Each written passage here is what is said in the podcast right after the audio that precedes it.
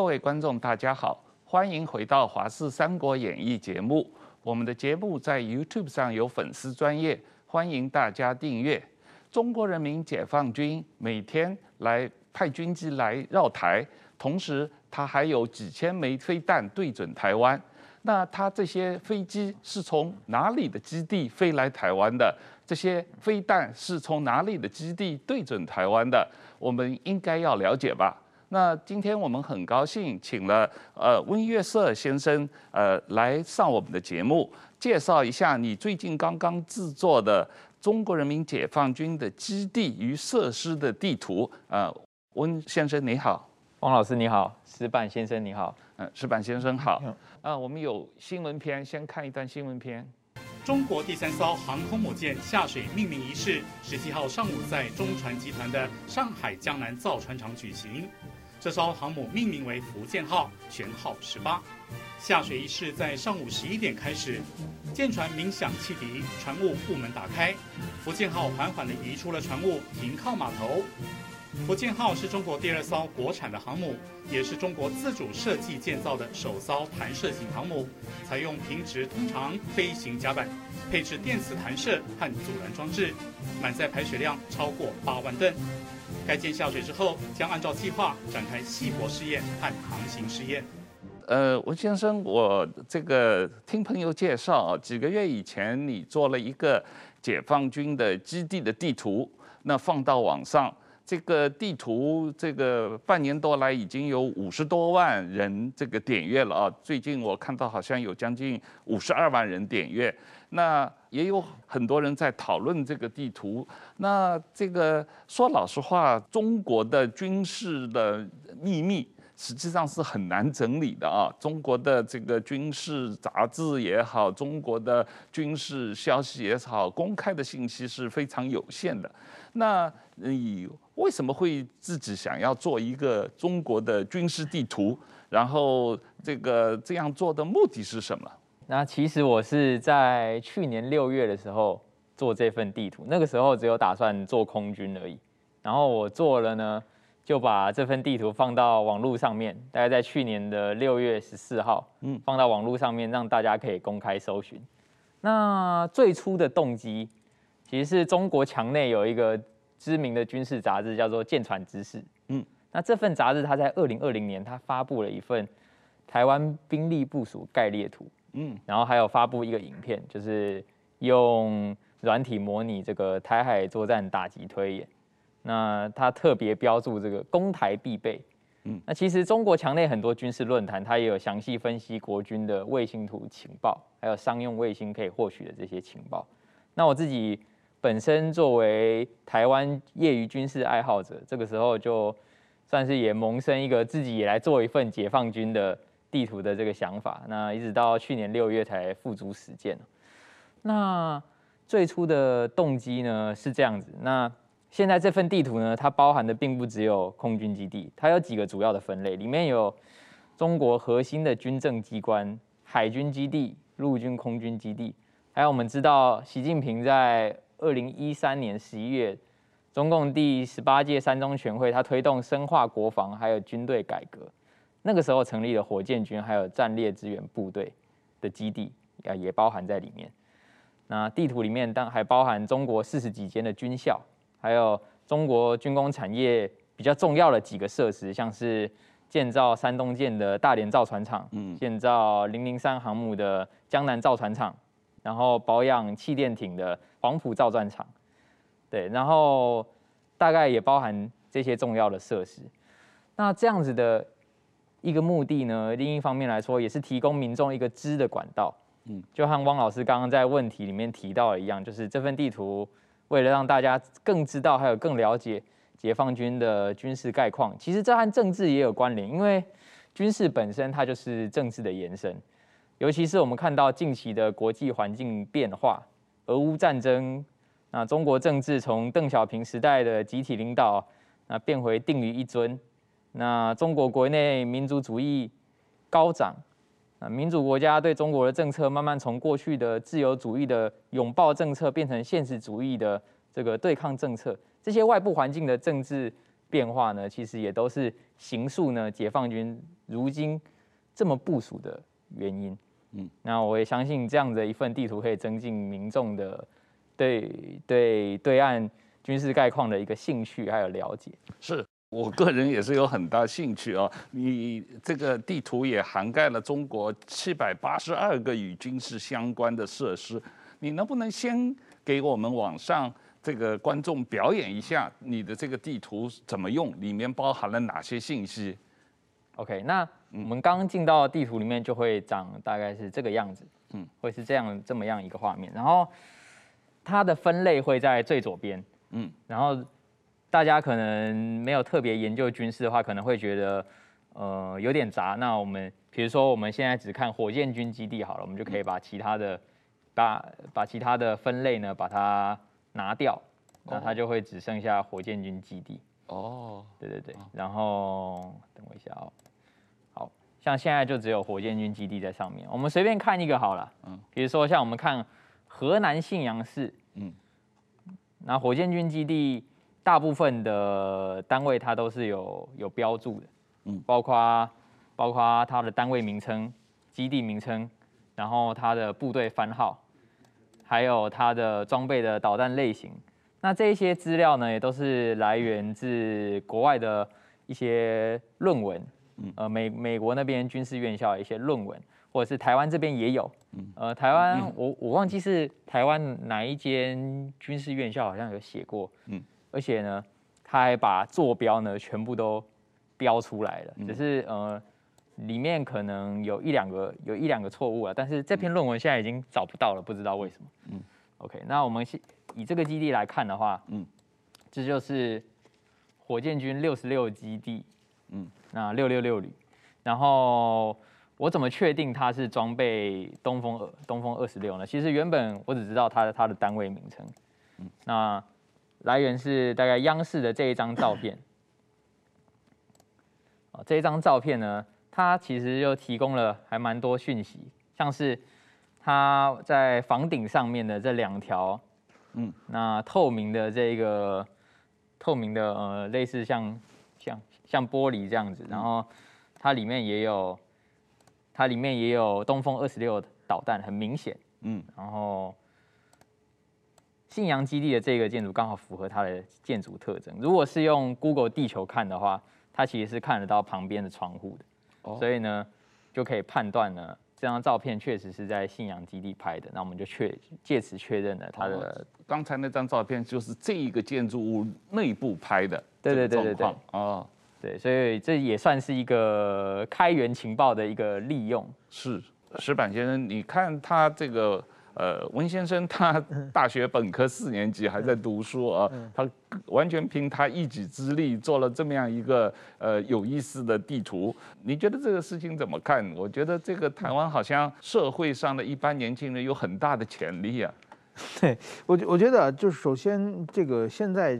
就是很多公开资料，其实如果用心收集的话，能看到很多很多的东西了。是我看到他这个做这个地图，想起就是二战的时候很有名的一个日本间谍，叫吉川猛夫。嗯，他本来是个海军少尉，然后呢，他被派到夏威夷去，就是在日本攻击珍珠港之大大概在十个一年之前，然后去担任一个外交官。实际上他的任务就是说收收集的美军的情报。嗯，然后他就每天。就是当做观光客，在这个海港里转来转去，然后，呃，作为钓鱼，在附近钓鱼，经常在海边转来转去，然后又收集很多的当地的报纸。当地报纸有很多，比如说谁谁谁结婚，这个结婚有什么人出出席，就知道海军哪支部队可能住住在这里。就是通过这种信息连接在起来以后，花了大概呃十个月的时间，就把整个的这个珍珠港里面。哪一天就美军的军舰舰船船的规律全部找到了，什么时候船最多，呃，怎么样状状况是什么样子，他就完全做出个非常正确的一个情报，然后呃告诉日军，然后最最后日军就是发动了珍珍珠港的事变，他这个所以后来呢，战后美军把他抓起来了，抓起来以后呢，但是说他做的所有的事情全是合法的，对。他没没有开资料，对，没有去偷东西，没有，所以都是所以说是合法。最后美军也也没有判他。嗯，然后呢，他是承认了以后，因为当时美军对整个夏威夷的，就是日裔人有很大的歧视，就是认为这些人把情报告诉日军了，最后他证明就是所有间谍只有他一个人，嗯，就是他一个人花很长时间的。所以我今天看到这个温耶瑟先生他这个地图，有想到就是用公开资料，其实是可以变成一个非常非常有利的，就是非常重要的信息。我想今后的网络的时代，如果用这些的话，应该我觉得可以做很多很多的事情。是 是是是。吴先生，我们来讲一下这个江南造船厂的情况。讲到零零三航母，如果要看零零三航母的话，它会在上海长兴岛的江南造船厂，嗯，中船集团的的江南造船厂，嗯，大概就是这个样子。那我们可以看到它有三条弹射器，然后包含它的这个升降梯，嗯，还有它的一整个的建造情况。当然。当然，谷歌卫星它可能会有时间延迟的问题，像是它旁边这艘正在建造中的这个货轮，它就是长荣海运长黄号，嗯，它已经下水了，它在大概几大概将近一周前下水。嗯，那零零三航零零三航母大概就是在据说是四号船坞里面，嗯，建造，嗯，然后像是中国几个比较重要的。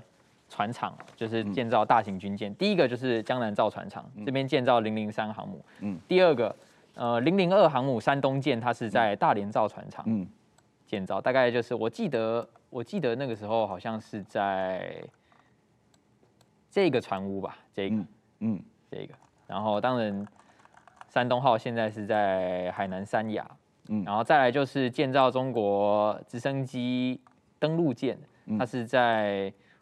沪东造船厂，沪东中华造船，哦，这就是用来登陆台湾的登陆舰。呃，对，直升机登陆舰，你可以。直升机登陆舰。对，直升机登陆舰，它就是上面专门是在直升机，那它可以实行一些，然后还有它的肚肚子里面也可以装气垫船，它可以实行两栖登陆的一个作战，配合航航母战斗群。但是我想了解，你这些照片这些东西点进去，等于是点到。就像如果我们上网站上你这个地图，然后点这个一点江南造船厂，这样点进去，它就直接连到了 Google 的地图，所以它理论上它这些地图都是随时可能这个更新的。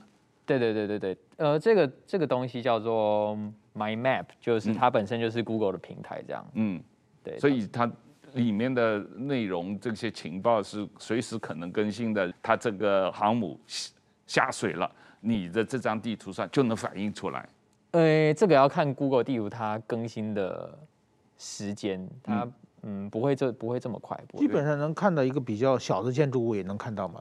能看到一就是一个房子或者一个怎么就基基本能能扩大到看到很小的一一一栋房子左右的建筑物都可以看到啊。嗯，可以可以，但是也有些地方它很久没有更新了，像是上次我们不是说中国在这个。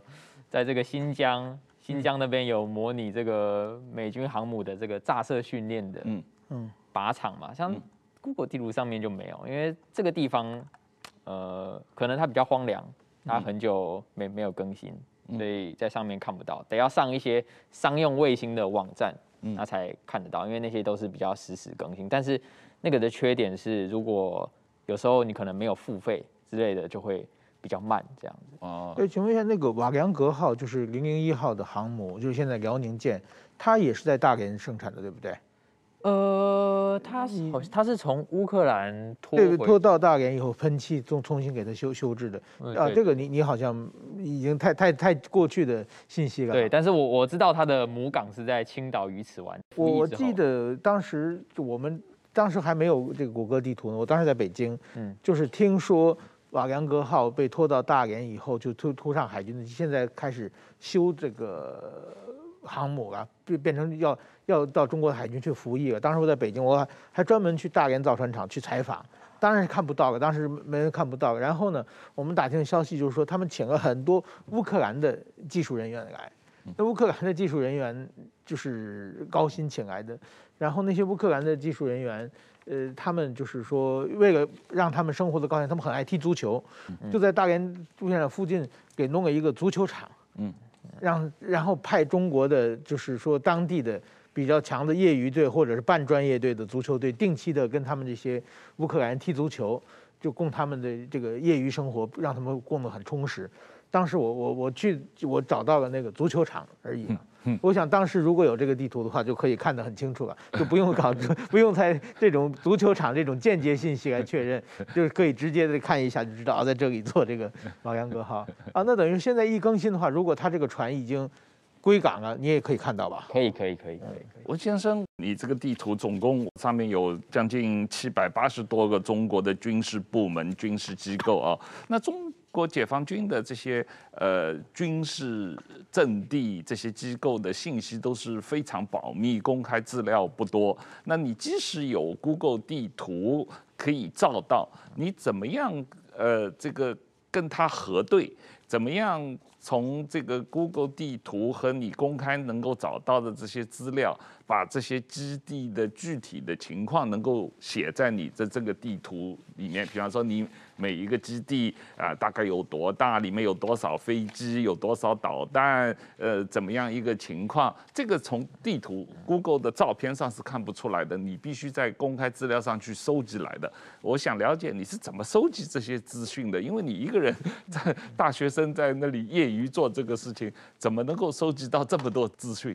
那我想第一个就是公开资料的整理。那讲一个比较简单的，那维基百科。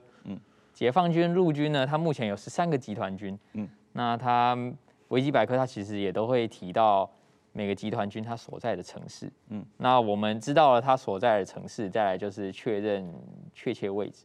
嗯，像是以这个负责对台一线作战的七十三集团军来讲的话，它下面至少有十二个旅。那它的军部呢就在厦门，我们知道了它所在的城市是在厦门，再来就是确认它的位置。那我们用肉眼判读卫星图，我们可以把厦门的关于军事的一些基地呢，全部呢把把它搜寻出来。但是呢，我们无法分辨那个基地呢是什么单位。嗯，那当初我用的方法就是算是土法炼钢啦，就我们直接到墙内的搜寻引擎搜寻关键字，不断的搜，然后一页一页的看，嗯，去找线索。那个时候我们就看到啊一个。百度的论坛上面呢，有个有个，我想应该是解放军啦。有个网民他留言说他啊，明天要坐车啊，要回水库那里啊，然后他要回军部啊，嗯，就有提到关键字这样。这个时候我们大概就可以由此判断的出来，那厦门唯一一个旁边有军营的水库呢，就是板头水库，所以七十三集团军的。这个军部就是在板头水库的旁边。哇，这个太厉害了，想象力。那第二个方法就是土法炼钢，完全用肉眼判读。就是基本上中国的军事营区有几个判读特征啊，包含军用车辆、嗯，精神标语，还有建筑排练的方式，还有它的门口可能会有一些路障。那这些，但是这种方法的错误率也非常高，就是而且精神成本呃也比较大。我就有被军事迷的朋友纠正过，就是前一天晚上新标注的地方，其实呢不是军营，比较像监狱。那确认一次之后，也发现应该是监狱，没有错。所以呢，这是最传统的方法，就是这个你们没事的时候就去中国的随便选定一个城市呢，就去那边逛逛。嗯，哎，你点一个给我们看看，这个可不可以就点我们最近呃提到的中国？在福建省的漳州市打造了一个全新的空军基地啊！你说这是陆军航空兵的这个直升机机场，这个这个机场据说离澎湖只有一百八十三公里，你能不能点进去看看这这个是是不是从你这个随便逛逛看看这些照片就能够判断出它的一些特征来，它的一些功能或者是它的规模？那，其实这个基地哈，我当初。发现他是看到有个媒体，嗯，还有报道这个基地，嗯，然后我看看到那篇报道，那我有在推特看到原文。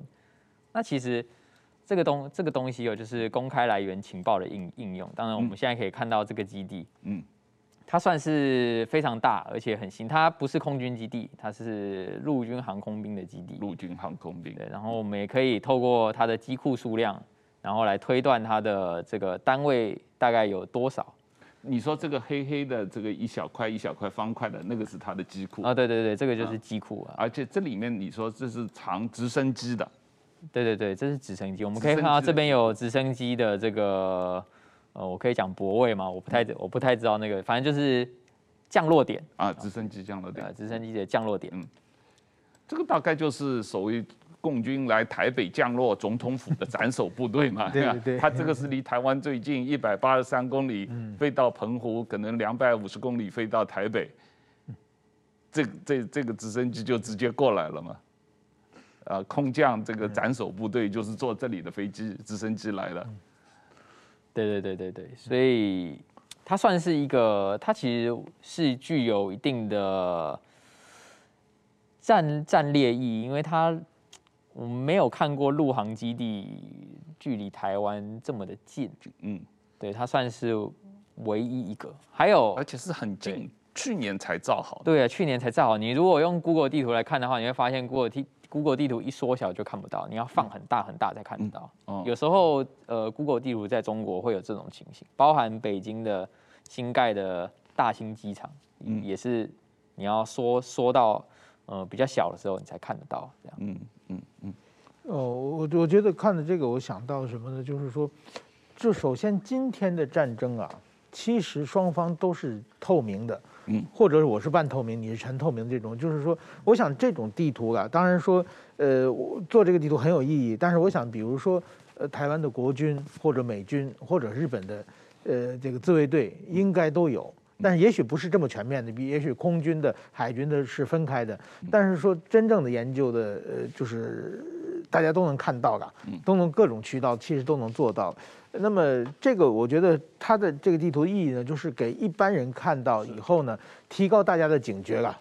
就是说，哎，中国在做，让一提高大家的警这个警戒性，我觉得意义很大。同时，我觉得还有一个呢，在中国国内，它这种防就是所谓的保密法，嗯。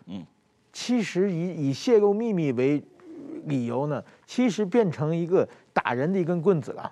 其实根本他中国的所有的很多意，比如说台湾有一个人叫李梦居，他在两三年前好像在这个香港，就是在深圳的时候看到很多的军车集结在一起，好像是解放军要往香港大量的运兵。对，他就把照片拍下来，用送寄给朋友嘛。然后他被抓起来，现在还没有没有出来。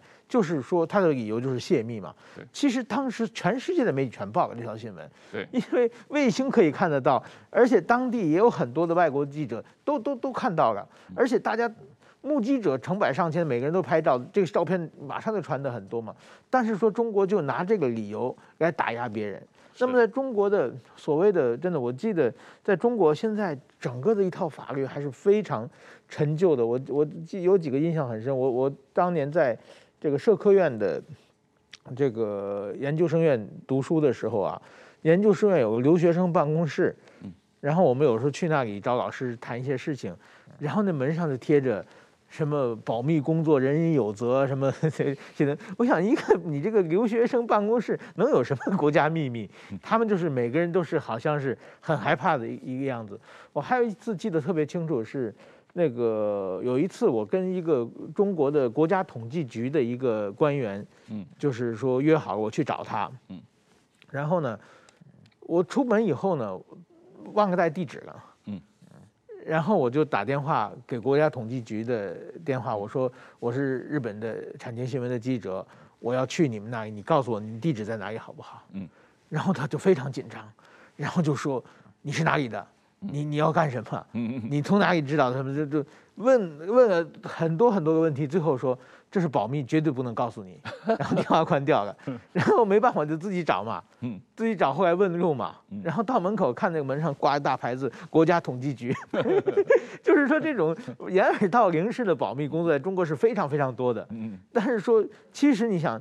包括他们的军事基地这么多的东西，其实大家都可以看到的。嗯，所以说我觉得很多的，包括很多日本人在中国也是以间谍罪被抓嘛。是，就是不小心拍掉照片，后面可能有一个军舰。嗯，哇，这就这在在中国可能就变成重罪，判个十五年十年。但是说现在这个时代根本不是，已经完全不是那个时代了。所以说我觉得这个中国拿这种泄密为理由在打压外国人，这个我觉得对中国是一个非常不好的事情。另外一个，我们看到这次俄乌战争，俄罗斯根本没有秘密嘛，他的哪个这个将军去哪里，走在路上就被狙击手杀死，那就说明他们情情报全部露出来了嘛。所以说，我觉得真的现在这个情报的话，在中国这个保密工作已经完全是我觉得一个上一个时代的一个很僵化的法律了。是文先生，你做了这个地图，呃，去年上上网的，你前后大概花了多长时间？通过这些呃交叉对比啊，土炮的肉眼观察啊，还有各种的这个收集的这种呃公开资讯啊，整个工程。呃，你一个人做的，还是背后有一个团队在支持你？然后你大概花了多长时间完成的这个工程？呃，其实我觉得他应该不会有完成的一天哦，因为他陆军的数量的确是多。嗯，这里面陆军基地的数量可能还不到总数的呃，我五呃五分之一好了。嗯，那其实花很长时间啊，我是。大概从去年六月十四号到现在，将近一年。那包括收集资讯，嗯，其实资讯在网络上也都有，只是都是片段。对。那我想地图建制者他扮演的一个角色呢，就是整合资讯的人。嗯。因为资讯的来源非常多。嗯。呃，只是谁去花费这个时间成本？嗯。那把它整整合在一个大家都会用而且很好操作的平台上面，很浅显易懂的平台上面，用把片段的资讯整合在一个直观的平台上面给大家。嗯那其实今年四月有一个新闻哦，就是新闻标题是 Google 地图更新这个中国地图中国军事空拍图呢，突然呢全部呢都没有马赛克哦。我看到的时候其实觉得这个新闻是很有趣的。因为 Google 地图其实一直都看得到中国军事基地，只是我们可爱的记者们好像现在才发现嘛。嗯。那其实一直都是看得到，只是呃都没有人特别呃来做这么一件事情，或者是呃有人做，只是数量或许没有没有这么多。嗯。这样整合在一个在一个 Google 平台上面。嗯。那这个举动其实也就是刚刚提到的公开来源情报的一个应用。嗯，因为哦，在以前资讯不普及的年代啊，获取军事情报成本非常高。嗯，那唯一的管道就是透过国家情报机构。嗯，那一般民众他是没有办法独立做出这样子的呃一个情报资讯。但是现在已经是二零二二年了，那商用卫星的普及，资讯的爆炸。那取得情报的手段已经不能同日而语。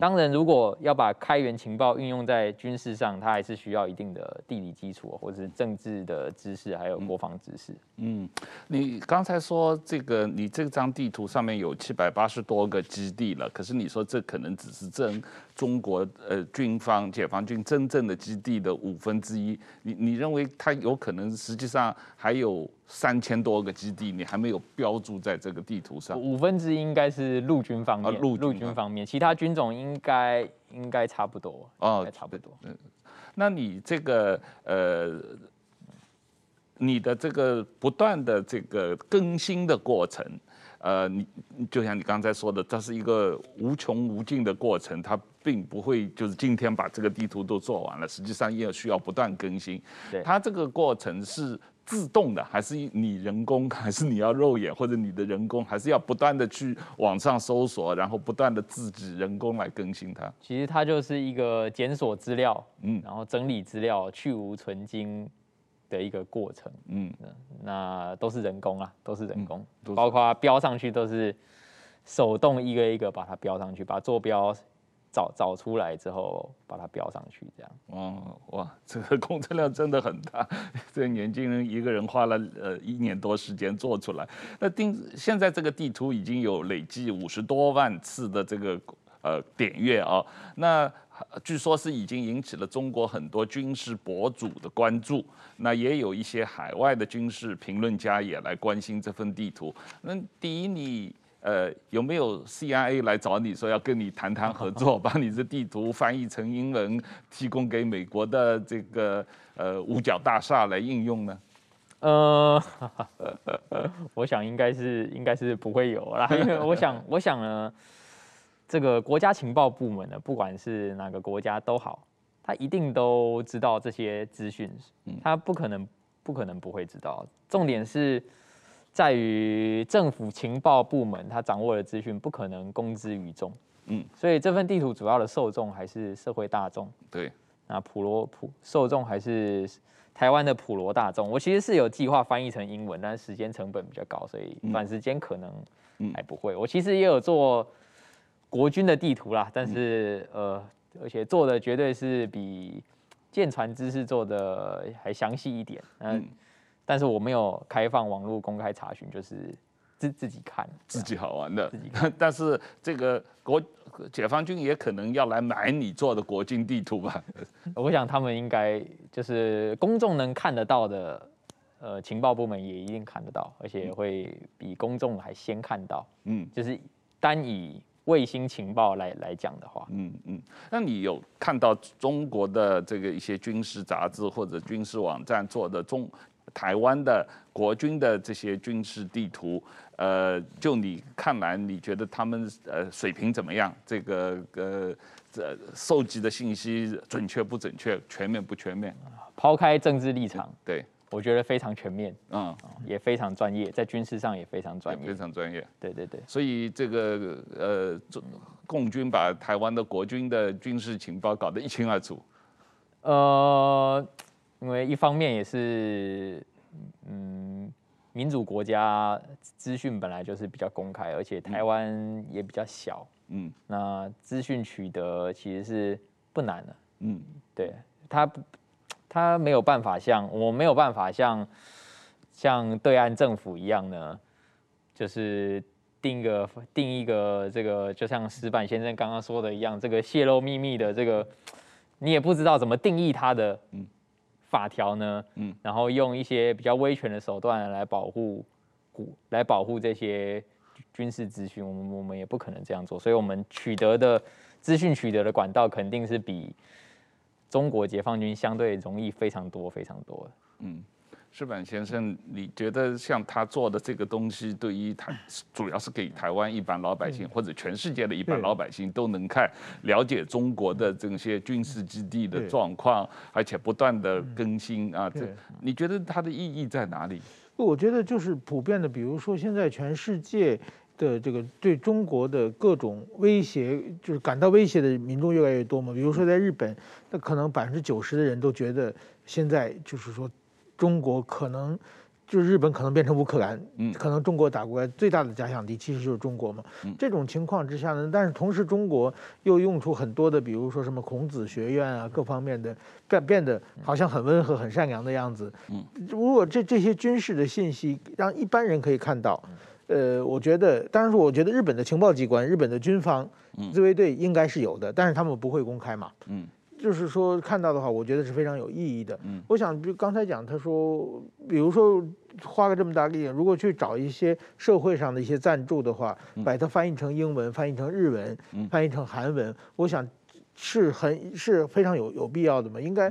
我觉得也不会是花很多钱嘛。我觉得这这种事情的话做起来，我觉得对整个的大家认清中国的现状，认清中国的威胁这件事情是一个呃非常有加分的事情啊。是是是，我也是觉得这个东西，当然第一是像台湾的民众可以让他们学会怎么用这张地图，第二可以把它翻成英文，可以让全世界的民众呃也能够学。当然有日文的。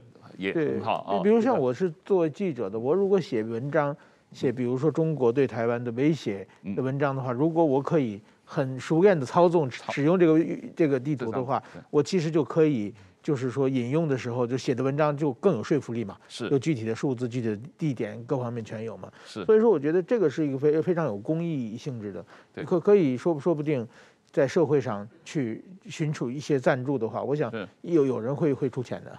呃，文先生，我们 实际上我第一次看你这个这个地图的时候，完全没有想到你自己个人又同时是呃东吴大学音乐系的呃学生啊，大学四年级，所以很年轻，而且你是一个作曲家，又组织乐团，嗯，同时又是军事迷，所以我觉得这个呃很很特别，你你你怎么会对音乐和军事同时有兴趣？然后你怎么来安排你的时间？你正好大学马马上要毕业，又要组织音乐会，同时又在做这个网站，这个时间是怎么安排的？时间怎么安排哦？其实，呃，称我觉得自己称不上是一个很会安排时间的人啦，但是就是。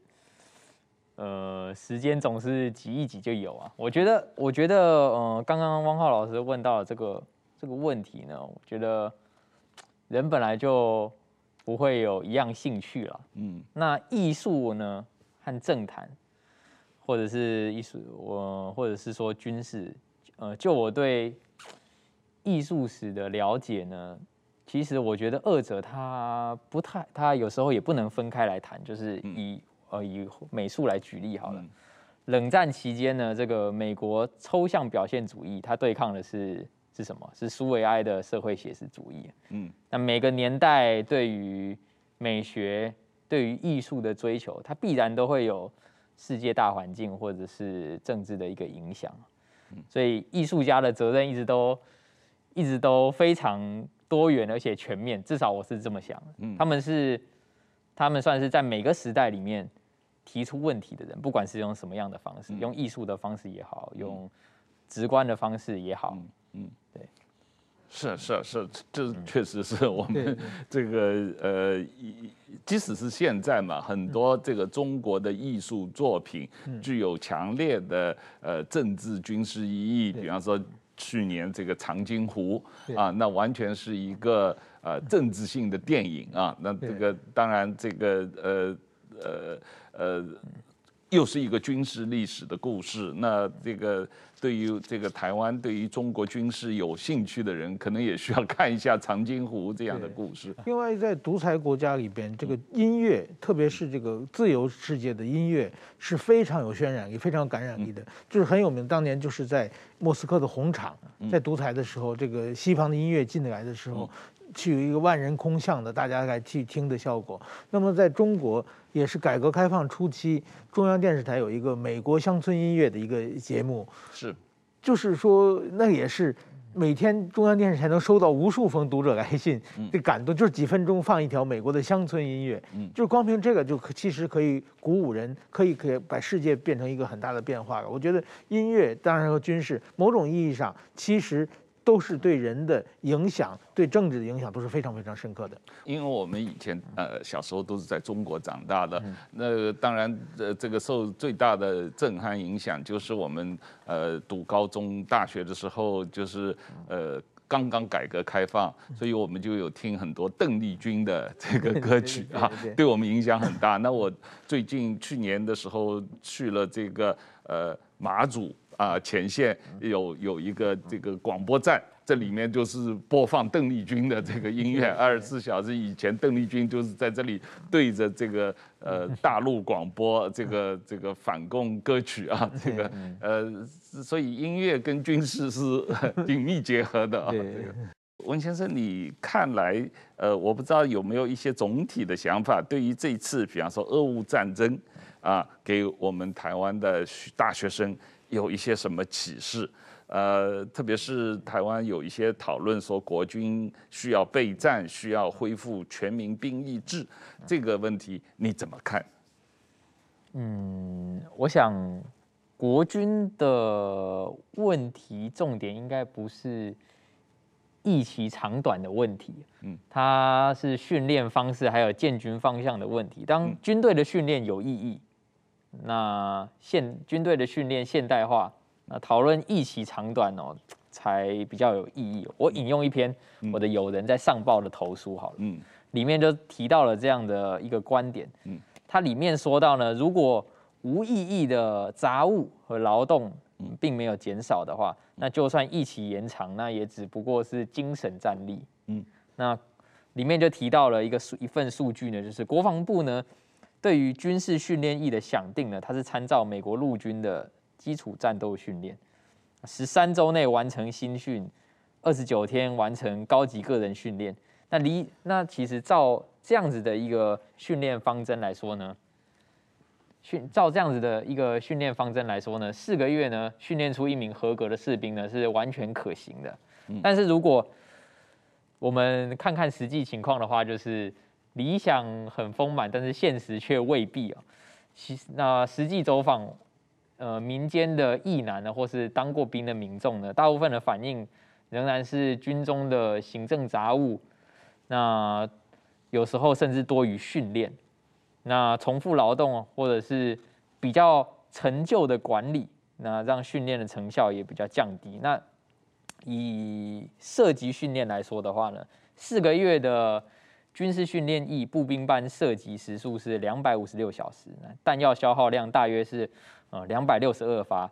但是美国陆军基础基础战斗训练的射击大概是要是九十二小时，平均每人消耗弹药量呢大约。六百发，这是这篇投诉里面提到的一个数据。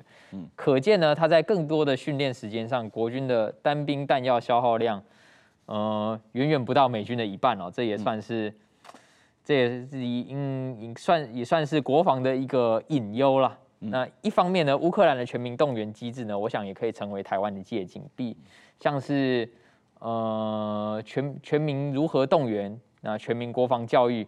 它除了正规军的传统地面作战呢，它短时间内也动员大量的可用的后备战力啊，嗯，像是国土防卫军就是民转军的一个很好的例子，嗯，对，确实是啊，我觉得乌克兰这一次他们的全民皆兵啊，实际上他们的网络部队也很厉害啊，这个呃，一方面他能够保护自己的网络。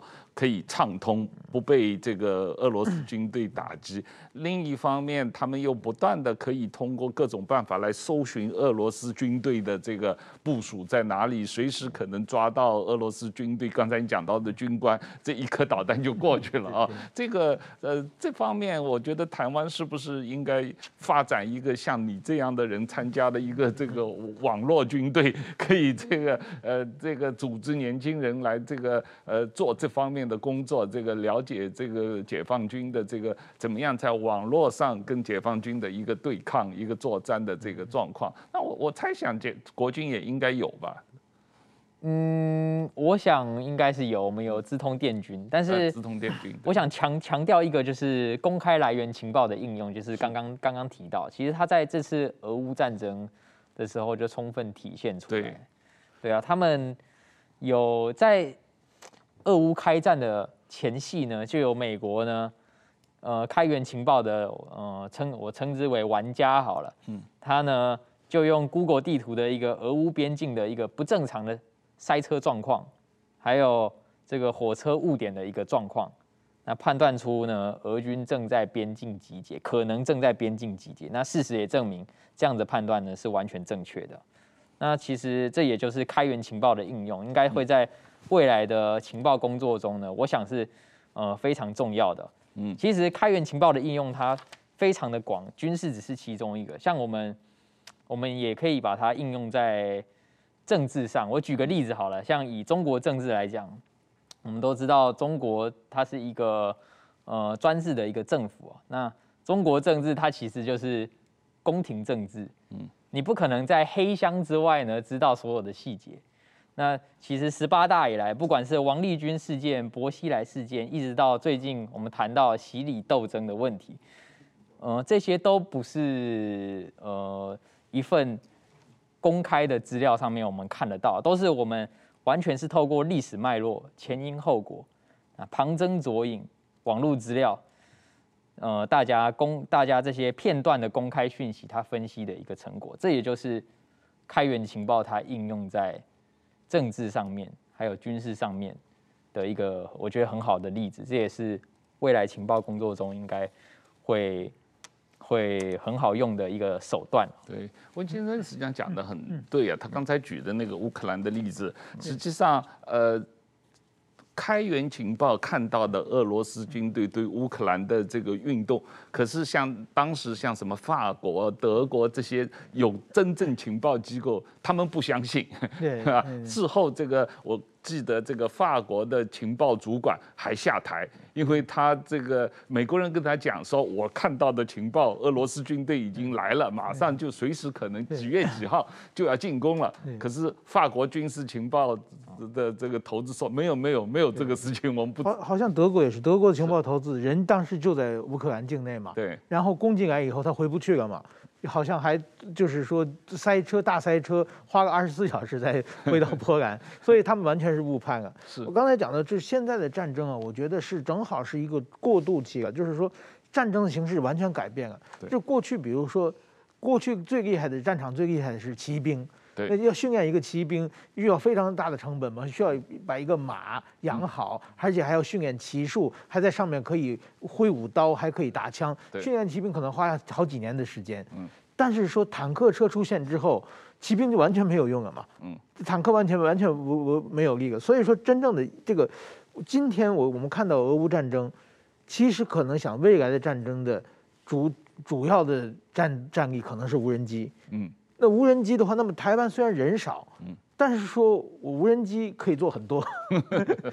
如果说无人机互相攻来攻去的，我无人机的信这个能，就是说我它是攻击力强，我的识别情报的这个情报准确的话，那我的无人机就比你的厉害嘛。嗯，那人在无人机面前是完全无力的嘛。所以说，我觉得今后台湾可能发展的方向不是说把人。就是弄越多越好。其实我想，现在我们这次看俄乌战争也是，乌克兰是那么少的人，而且到现在为止，我们基本看很少见到乌克兰军队成建制的军队在抵抗嘛。嗯，好像都是游击队打一下就跑一下，这这好像散兵游勇都是单线作战。对，所以说我觉得这个是台湾很好的参考，就是台湾跟别的国家跟大军事大国不一样，它没有对领土外边去攻击的。这么一个需要嘛，嗯，像美军就不一样，美军要全世界布局嘛，嗯，台湾的军队只是一个任务，嗯，我们保家卫国嘛，是。这个，我觉得现在估计也没人想反攻大陆了嘛。那么保家卫国的话，那整个军队的训练、军队的特长就完全会不一样，完全可以跟当地密集集中在一起，类似于这个全民皆兵的。这次乌克兰战争，我觉得台湾有很好很好的参考。是是，我这个呃文先生，我看到最近这个卧草啊，他们呃出版了一个这个叫做《公民行动指南》啊，这个怎么样保护自己、守护台湾，遇到危机与战争的时候该怎么办？这个实际上是相对于应这个国防部发的一个公民行动指南的一个民间版啊，但是它比这个国防部的这个东西要呃比较有趣，比较活泼，这个这个也受到更多的一般的这个年轻人的欢迎啊。这个就你看，这个作为公民社会的这个年轻人来说，大家可以在保卫台湾方面。呃，可以主动的做些什么啊？这个不依靠政府，我们主动来。像这次乌克兰战争，也有很多年轻人，他们实际上并不是政府组织的，也是自己主动的在啊，呃，拿起武器。这个武器不一定是导弹，不一定是，可能就是网络上的武器，来来来做一些保家卫国的工作。嗯，我觉得年轻人要培养这样子的意识哦。嗯。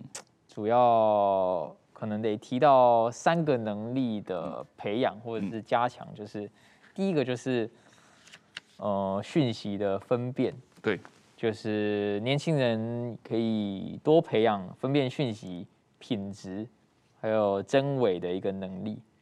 现在台湾很多年轻人不是在用抖音还有小红书嘛，这两个中国中国的软体嘛，有的人。有人就说过说我们应该禁止，也有人说过这可能是国安问题，但是我觉得重点还是在于试读能力的一个培养，因为我们不可能去像对岸政府一样说禁就禁。那那所以呢，我觉得用其实倒是还好，但是重点是在于试读试读的能力是否有被建立。那哪些是真正有用的资讯？哪些是植入的宣传？那资讯识读，我觉得是还挺重要。再来就是关乎年轻人，大家都有修国防课啊，嗯，大家都有修国防课。以我个人的经验，还有我身边许多友人的经验，呃，国防教育呢其实是有两面的，政府那一面啊，年轻人这一面。两岸同样呢都有国防教育哦，都有全民国防教育，但是我我个人的看法是，两岸年轻人对于国防军事的尝试呢程度上似乎是有有不小的差异啊。台湾在二零零六年呢，它施行全民国防教育，但是客观事实呢，就是呢，我们的国防教育呢没办法在学子上深耕，嗯，包含我自己。呃，念书的经历啊，还有现在的大学生，常常一听到国防课呢，或者是在选课的时候呢，我们第一个想到的，并不是呢，哎，了解国防，或许也有，但是呢，并不是大多数，大家都想到的是第一个凑学分，第二个抵兵役啊，国防课是可以抵抵兵役的，所以国防教育呃无法深耕在大部分的学子身上，我想。这也是可以细细思考的问题啊。嗯，对，对我我觉得这些问题都提得很好哦。这个确实是这个台湾的这个呃。保家卫国、保护台湾的这个工作是一个全民的工作，这个尤其是年轻人，大家都要能够参与啊。那像温先生你这样，呃，非常积极主动的用个人的力量，呃，做这个中国的军事地图，这个对这个中国的解放军的军力的状况有那么大的关心，呃，而且把这个东西免费的上网推给这个全民，大家可以看，我觉得是很有意义的。这个当然，我们也希望将来这个能够。翻成英文，能够有更多的全世界的人都能够用到这个东西啊。那这个今天时间差不多了，这个谢谢温先生的时间，谢谢石板先生，谢谢呃，谢谢大家，谢谢汪老师，谢谢石板先生，谢谢大家。